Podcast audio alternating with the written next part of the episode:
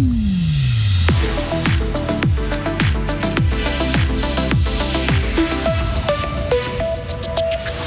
Cafard pour les entreprises, notre correspondante à Berne nous en explique les raisons.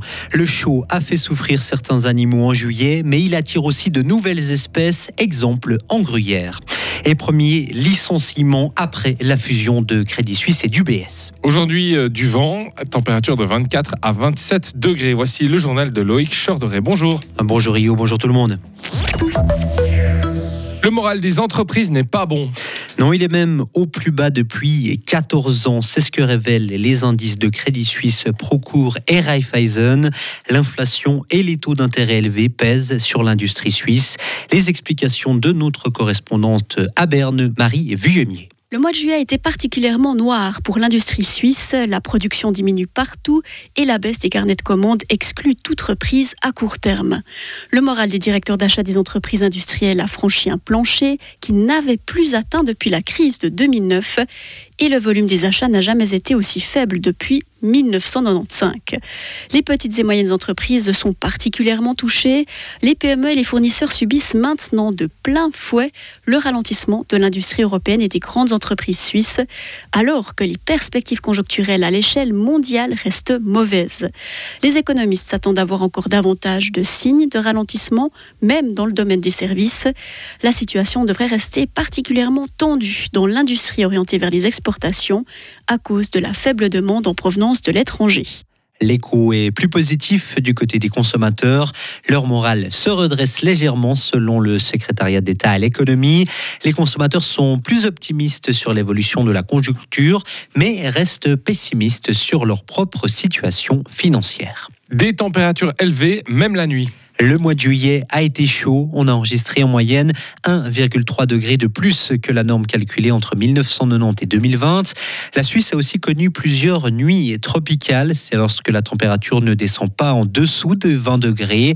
Un phénomène encore rare il y a 40 ans, mais qui est devenu de plus en plus fréquent. Et forcément, ces nuits tropicales ne sont pas sans conséquence pour la faune et la flore de la région. Écoutez Jérôme Gremaud, biologiste à Bulle. Ces nuits tropicales, elles ont clairement un impact. On peut le remarquer euh, avec certains insectes nocturnes. Bah, par exemple, on peut citer des papillons de nuit ou des orthoptères, où là aussi, il y, a des espèces en fait qui sont normalement euh, cantonnées euh, au sud et puis qui progressent chez nous.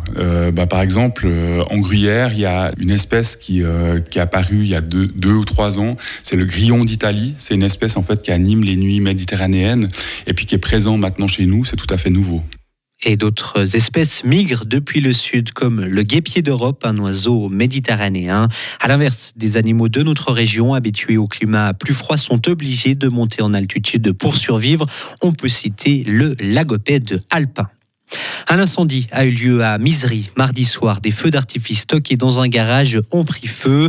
Personne n'a été blessé et les habitants ont pu regagner leur domicile à la fin de l'intervention des pompiers. Première vague de licenciements au Crédit Suisse.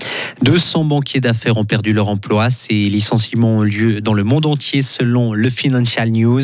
Ce sont surtout les employés qui travaillaient dans le domaine des actions qui seraient touchés. Les nouvelles vagues de licenciements doivent avoir lieu en septembre et en octobre.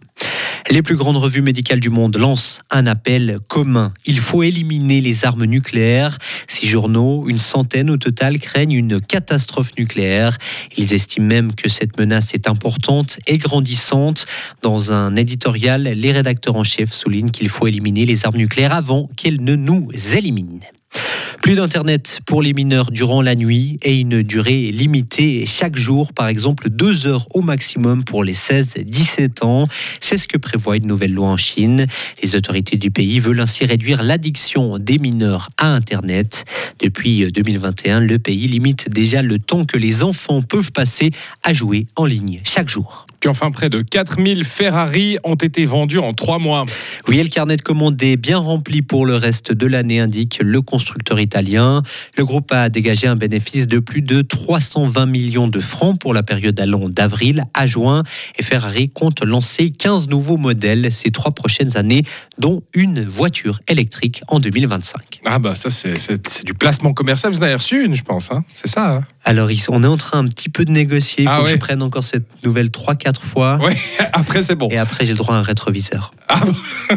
je pensais qu'il y aurait eu un pneu, mais non. Ah, pas, c'est pour le rétro, Ouais, d'accord, ouais. pas grand chose. Bah écoute, on va jusqu'à 9h, on l'a deux fois, il y a un demi-rétro qui arrive, quoi. C'est ça, quoi. Pas Au bout mal. d'une année, peut-être. On va y arriver. Retrouvez toute l'info sur frappe et frappe.ch.